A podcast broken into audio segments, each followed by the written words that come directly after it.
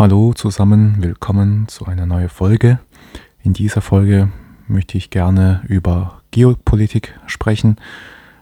Ähm, Geopolitik, da ähm, würde ich mich auch gerne ein bisschen spezialisieren, ähm, also mich ein bisschen genauer, konkreter unterhalten, und zwar über Ukraine-Konflikt auch und auch über ähm, allgemein die USA und deren geopolitischen Strategien die letzten Jahrzehnten.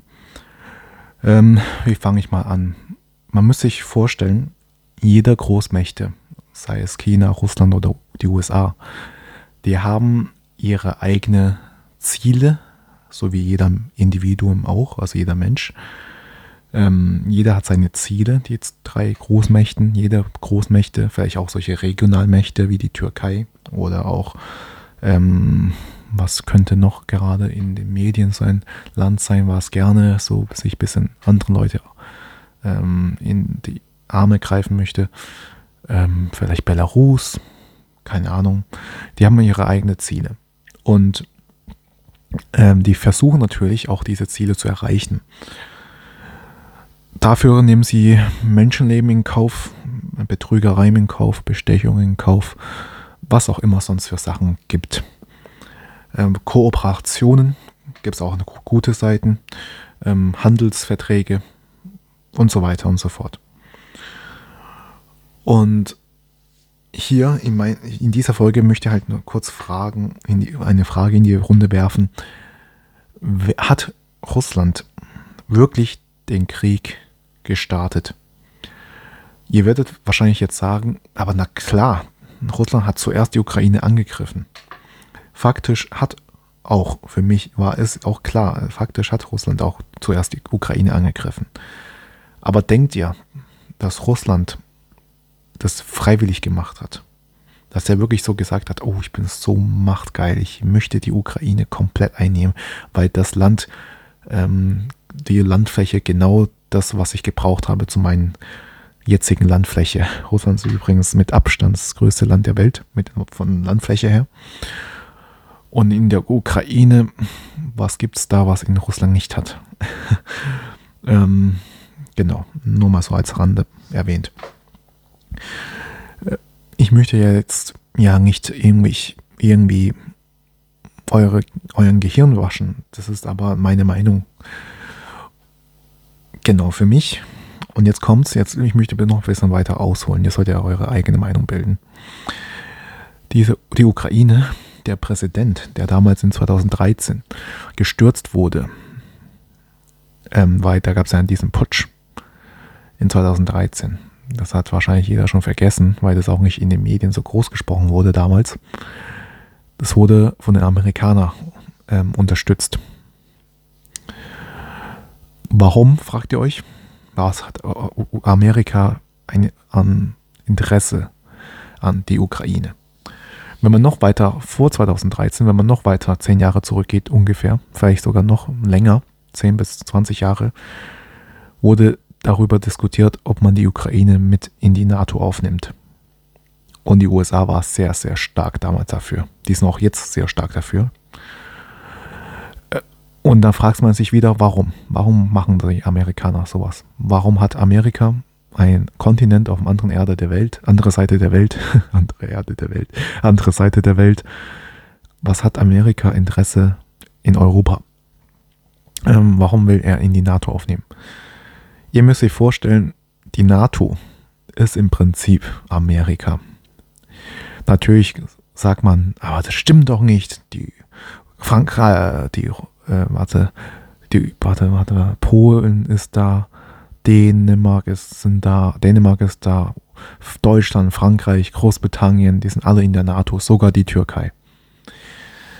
Ähm, ja, aber wenn es wirklich drauf ankommt, ähm, wer hat am meisten von den allen Ländern? Wer hat das meiste Militärbudget? Militärpersonal, Militärfahrzeuge, Flugzeuge, Schiffe. Das ist Amerika, die USA. Amerika hat es sehr schlau gemacht mit NATO, weil dadurch, dass halt Amerika auf der anderen Seite, auf der anderen Seite der Welt, auch jetzt habe ich es richtig, auf der anderen Seite der Welt ist, braucht er halt einen verlängerten Arm, der halt auch mal um die Erde, um den Globus her agieren kann. Und dafür ist die NATO da. Dafür, und ja, die NATO-Staaten, die sind also im Prinzip viele, viele europäische Länder, ähm, ich glaube Schweiz, Ukraine und ähm, äh, Österreich gehören nicht dazu. Aber ähm, viele andere Staaten im Prinzip gehören zur NATO und die ehemaligen Jugoslawen-Staaten sind auch nicht dabei, also zumindest nicht alle, soweit ich weiß. Italien gehört zum Beispiel auch dazu, also zu, zur NATO. Und in den NATO-Gebieten, das sind ähm, dadurch, dass sie halt diesen Pakt geschlossen haben, diesen Bündnis, können Amerikaner halt auf amerikanischen Basen, Militärbasen, überall verteilt in Europa, haben sie sozusagen ein Stück Amerika in diesen jeweiligen Ländern. Die können da operieren, agieren. Da herrscht auch amerikanisches Recht. Da hat die jeweiligen Länder gar nichts zu tun. Das ist ein Stück Amerika in deren Land, kann man sagen. Und ähm, da, das kommt Amerika natürlich gelegen, weil ähm, das ist ganz nah an Russland, weil Russland ist komplett gegen die NATO. Russland ist eigenständig. Und es war schon immer der Feind gewesen von Amerika. Ich sage immer von Amerika, aber ihr wisst, was ich meine. Die USA meine ich. Und, je, und es gab diesen Vertrag am Ende, äh, Ende des Kalten Krieges 1990, als Deutschland, das Ostdeutschland, das war früher die Grenze übrigens, Ostblockstaaten, also ich glaube Österreich und Deutschland, das war so die Grenze. Und je, und je weiter östlicher war das sozusagen solche Pufferstaaten oder so, oder auch besser gesagt Warschauer Pakt hieß äh, die, diese Bündnis von Osten. Die waren sozusagen ja, Kofferträger von die Russen, so wie die, die, die NATO, die Europäer, die Kofferträger von den Amerikanern jetzt sind. Und die haben damals halt beschlossen, dass die NATO kein einziges Zentimeterstück weiter an Russland näher rückt. Weil ähm, die ganzen Staaten sehr, sehr unabhängig geworden, also komplett von Russland sich abgetrennt, haben sich immer mehr westlich orientiert. Und lustigerweise wurde dann Polen aufgenommen und so weiter, andere Länder, Rumänien, ähm, Türkei, ähm, sonst, was sonst noch für Länder so gibt im Osten. Tschechien, Slowakei, Slowenien und so weiter und so fort. Ungarn, ja, Ungarn auch. Und jetzt wollen sie natürlich auch die Ukraine haben. Und das gefällt natürlich dem Putin nicht. Denn jetzt steht halt die Amerikaner vor ihrer eigenen Haustür, können wieder da ihren Stützpunkt bauen, Basen, Militärbasen direkt bauen und ihren Waffen direkt dahin liefern. Und auch stationieren die Soldaten dort.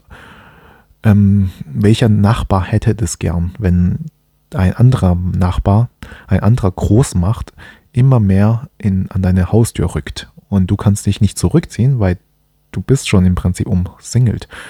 Denn auf der anderen Seite der Welt, ähm, in Asien, ist es genau das gleiche Spiel mit ähm, Südkorea und Japan.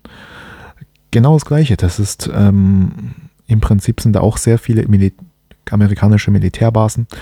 Also Russland ist umsingelt. Deswegen hat Russland auch Verbündete und sucht auch Verbündete. Dazu gehört Nordkorea und China die halten zusammen, weil sie auch wissen, nur gemeinsam sind sie stark und können gegen Amerika vorkämpfen. Ähm, das ist dieser Krieg, das ist im Prinzip ein Krieg, was da herrscht, aber halt nicht so, wie wir es aus den ähm, Lehrbüchern kennen, sondern es funktioniert heute ganz anders mit Handeln, mit Geopolitik und so weiter und so fort. Und daher kann ich, so erkläre ich mir das, so dass ich mir das so erklären, dass bevor wirklich die Ukraine komplett in die NATO aufgenommen wird, möchte Putin wieder die, ähm, ein paar Pufferstaaten ähm, dazwischen machen, sodass die wieder ein bisschen Platz gewinnen können. Pufferstaaten sind einfach Staaten, die halt diesen Feind verdrängen. Weil was bringt es, die, äh, was bringt es Russland jetzt die Ukraine komplett einzunehmen. Daher haben sie zwar die Ukraine für sich, aber das dann, Stein, dann ähm, steht halt der Feind wieder komplett vor der Haustür. Weil dann Rumänien, Polen genau wieder, ja, weil das sind ja NATO-Gebieten. Deswegen machen sie Pufferzonen, indem sie halt diese Autonomie, indem sie halt propagieren, autonome Regionen, da wo die viele Russen leben, wollen sie diesen Platz befreien. Und dann wird es ein Donetsk-Republik äh, oder was sonst, ich kenne mich da nicht so aus mit den Namen, aber die wollen wieder auf jeden Fall diesen ganzen Republiken, die, wo viele Russen wohnen, zu eigenständigen Staaten machen, natürlich unter Vorherrschaft der Russen wieder, damit man dem Feind ein bisschen weiter aus, ja, ein bisschen weiter zurückdrängen kann. Und die USA wollen das natürlich nicht.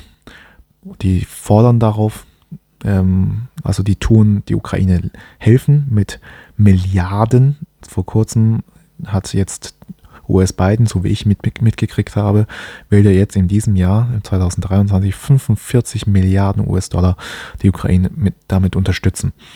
Ähm, wer so denkt, dass diese 45 Milliarden mit unterstützen im Sinne schenken denkt, der ist wohl sehr, sehr naiv und dem ist auch nicht mehr zu helfen. Welches Land würde einem anderen Land 45 Milliarden US-Dollar schenken?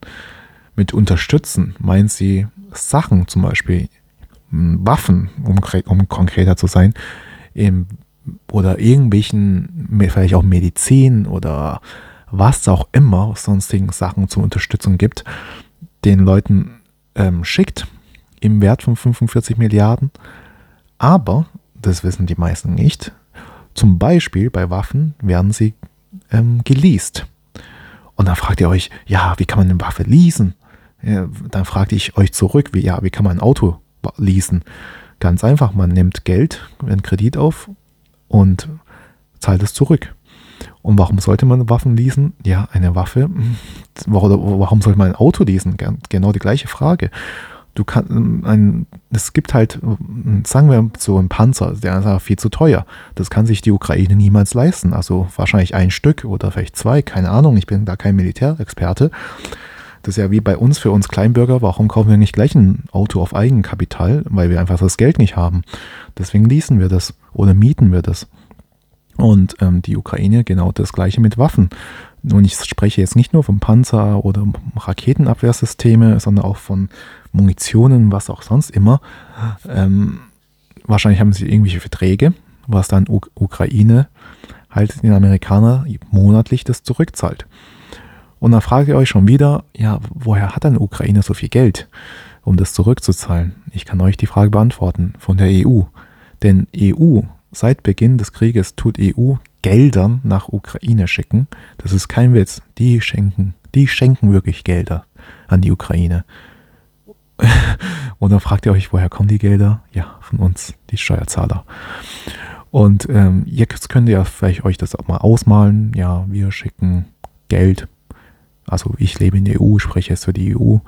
Wir, die EU, ähm, schicken Geld für die Ukraine. Ukraine zahlt dafür ihre Verbindlichkeiten, in dem Sinne die Miete für die amerikanischen, im Anführungszeichen, Unterstützungen. Ja, ihr wisst, wohin das hinführt. Und ja, was soll ich dazu noch sagen? Aber ich, ich habe jetzt viel darüber diskutiert und über Russland kritisiert, äh, über Amerika kritisiert.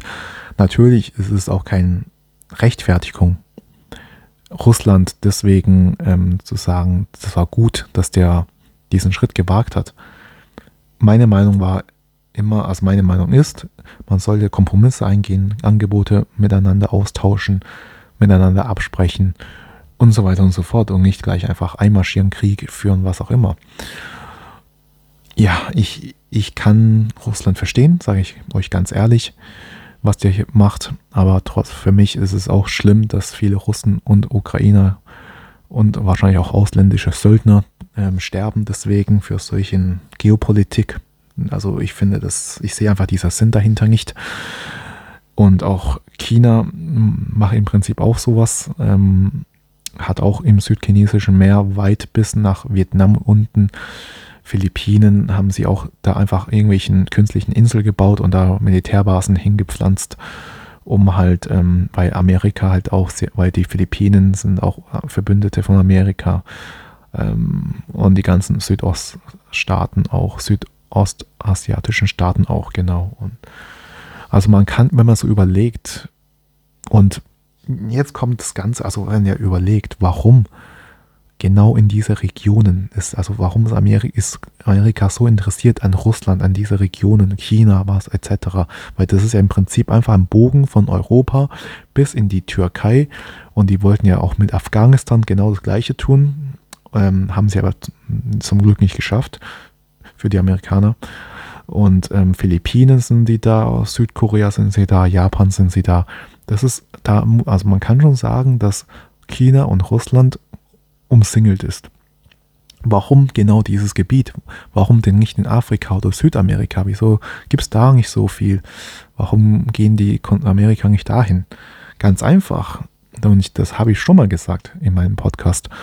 Es ähm, gibt diese Herzland-Theorie, auf Englisch Heartland-Theorie. Das hat vor rund 100 Jahren ein Brite erstellt und er hat gesagt, es gibt halt ein Mutterland und das ist vom der hat es auf der Karte gezeichnet, das ist im Prinzip das heutige Russland. Wo er sagt, das ist das Mutterland oder Herzland, Herzland, genau, wer dieses Gebiet da kontrolliert, der kontrolliert die Welt. Ja, ich wiederhole es, wer dieses Gebiet kontrolliert, der kontrolliert die Welt. Und ihr fragt euch, wieso? Ganz einfach. Da hat es am meisten Rohstoffe, Mineralien, Edelmetalle, ähm, Sachen, die für die jetzigen Zuk für die Zukunft wichtig sind, irgendwelche seltene Erde für Batterienherstellungen, für was auch immer sonstigen Technologie gebraucht werden, vielleicht Halb, Halbleiter für die Computerchips und so weiter und so fort. Und auch der Arktis über Russland ist ja dickes Eisschicht. Das ist sozusagen der Nordpol. Und jetzt ist ja alles zugefroren. Aber dieser Klimawandel, der ist schon mal da. Der ist nun mal da. Das wird schon mal, es wird auf jeden Fall wärmer in einigen Teilen der Erde. Und wenn immer ein bisschen wärmer wird, dann wird auch diese Eissichten ein bisschen schwächer und ein bisschen nachgeben, so dass man, so dass die zumindest mit solche Eisbrecherschiffen, also diesen großen Schiffen, die extra gebaut werden, um Eis durchzubrechen, werden es leichter haben, da eine Route oder ein paar Wege durchzuschlagen, damit man Handelsschiffe da durchfahren kann. Und wir wissen bis jetzt ist China Werk, äh, Werkbank der Welt und schifft seine Ware immer eine Route von Süden von China nach Singapur, durch Singapur, durch ähm, das Rote Meer, ähm, also nach, nach Sri Lanka, von, von Singapur aus nach Sri Lanka, von Sri Lanka durchs Rote Meer, dann durch den Suezkanal bis in den Mittelmeer und von dort aus vielleicht in Italien, Griechenland, das wird es bei einigen Frachten dann abgeladen, aber meistens wird es dann durch den Mittelmeer durch, um Spanien oben herum bis nach Rotterdam oder vielleicht sogar bis nach England. Das war der bisherige Route, konventionelle Route. Und wenn diese Eissicht nicht mehr so stark ist und da wirklich ein paar einigen Eisbrecher, ein paar Wege da durch, sich durchschaufeln und neue Wege sich entstehen, zusätzlich zu den ganzen Rohstoffen, was da oben unter der Eisschicht schon ist, dann ähm, wird diese neue Route ganz sicher, aber sowas von sicher, von China Richtung hoch nach Russland und dann einmal durch oben rum von Russland bis nach Europa. Dann ist man vielleicht in, direkt in Norwegen und dann in Deutschland oder direkt in Den Haag oder Rotterdam oben rum. Und ihr fragt euch, das ist aber doch viel zu weit, wenn man es auf der Landkarte so sieht. Ich habe gerade eine Landkarte vor mir, deswegen äh, sage ich das. Aber ihr checkt das dabei eins nicht, denn die Erde ist eine Kugel. Das heißt, obenrum ist halt die Erdkrümmung geringer. Das heißt, da oben ist auch weniger Kilometer, weniger Weg, weil die Erde eine Kugel ist. Und dadurch, dass sie halt immer diesen konventionellen Weg nehmen, das ist ja so an in der Nähe vom Äquator, da wo die Erde am breitesten ist, dauert halt die Wege länger. Und oben sind, ist halt die Länge auch kleiner. Und außerdem diese Ding stimmt sowieso nicht. Also es gibt solche Karten, wo du siehst, dass Afrika eigentlich viel, viel größer ist als Russland weil halt Afrika halt am Äquator ist und, und, die, er und die Erde einfach eine Kugel ist, müsste ich das einfach vorstellen. Ähm, und jetzt, ja, und dann gibt es Studien dazu. Das heißt, wenn diese Route entsteht und fertig ist, also über oben Norden von Russland, dann dauert ähm, der Lief, ähm, die Lieferzeit um 30 Prozent weniger als der jetzigen konventionellen Weg. Boah, 30 Prozent weniger. Das ist markant, das ist beachtlich, das ist sehr, sehr profitabel. Das heißt, die Leute, die Ware werden noch um 30 Prozent schneller sein, da sein als bisher. Und das ist, also es würde mich nicht wundern, wenn Russland dafür Mautgebühren verlangen oder Zoll oder sonstigen Gebühren. Ja, genau. Und natürlich hat USA, da USA erstens, da wo immer wo Öl ist, war die USA immer sofort dabei. Und da gibt es ja nicht nur Öl, sondern auch Gas. Ähm, wie gesagt, Stoffe, die man für die Zukunftstechnologie braucht, dringend braucht. Deswegen möchte die USA, dass dieses Herz, also verfolgt dieses Herzland-Theorie seit Jahrh Jahrhunderten ist übertrieben, aber Jahrzehnten auf jeden Fall, mehrere Jahrzehnten. Und das hat eigentlich für mich, das ist meine Meinung, muss ich immer wieder dazu sagen, ähm, hat, ist, ist deswegen dieser Sinn dahinter, warum die USA sich auf dieses Gebiet von Russland konzentriert. Und Russland hatte einfach Verbündete gebraucht und hat halt China als Verbündeten gesucht, als zweitgrößte Weltwirtschaftsmacht der Welt. Boah, jetzt habe ich zu viel geredet. Ich schaue gerade auf die Uhr. Wahrscheinlich jetzt, ähm, ja, doch über 20 Minuten. Das ist heute ähm, wieder mal eine lange Folge. Aber ich hoffe, ich habe euch wirklich das gut erklären können, ähm, was da wirklich läuft zurzeit auf der Welt, was für Interessen dahinter stecken und äh, ja, wie gesagt, auf meinem Kanal versuche ich die Leute aufzuklären. Wenn dir die Folge wirklich mehr ein, einen Mehrwert gegeben hat, dann gerne diese Folge teilen und ähm, auch gerne folgen und mir ein Like dalassen, was sonst auch immer ja, vielen Dank für die Aufmerksamkeit und wir hören uns wirklich bis zum nächsten Mal. Vielen Dank. Ich freue ich freu mich übrigens sehr, sehr schon darauf, wenn du einfach jetzt einfach die nächste Folge hört, denn ich versuche euch immer einen Mehrwert zu geben, euch aufzuklären, euch neuen Wissen zu vermitteln und eine neue Perspektive zu schaffen. In dem Sinne, vielen Dank. Bis zum nächsten Mal. Tschüss.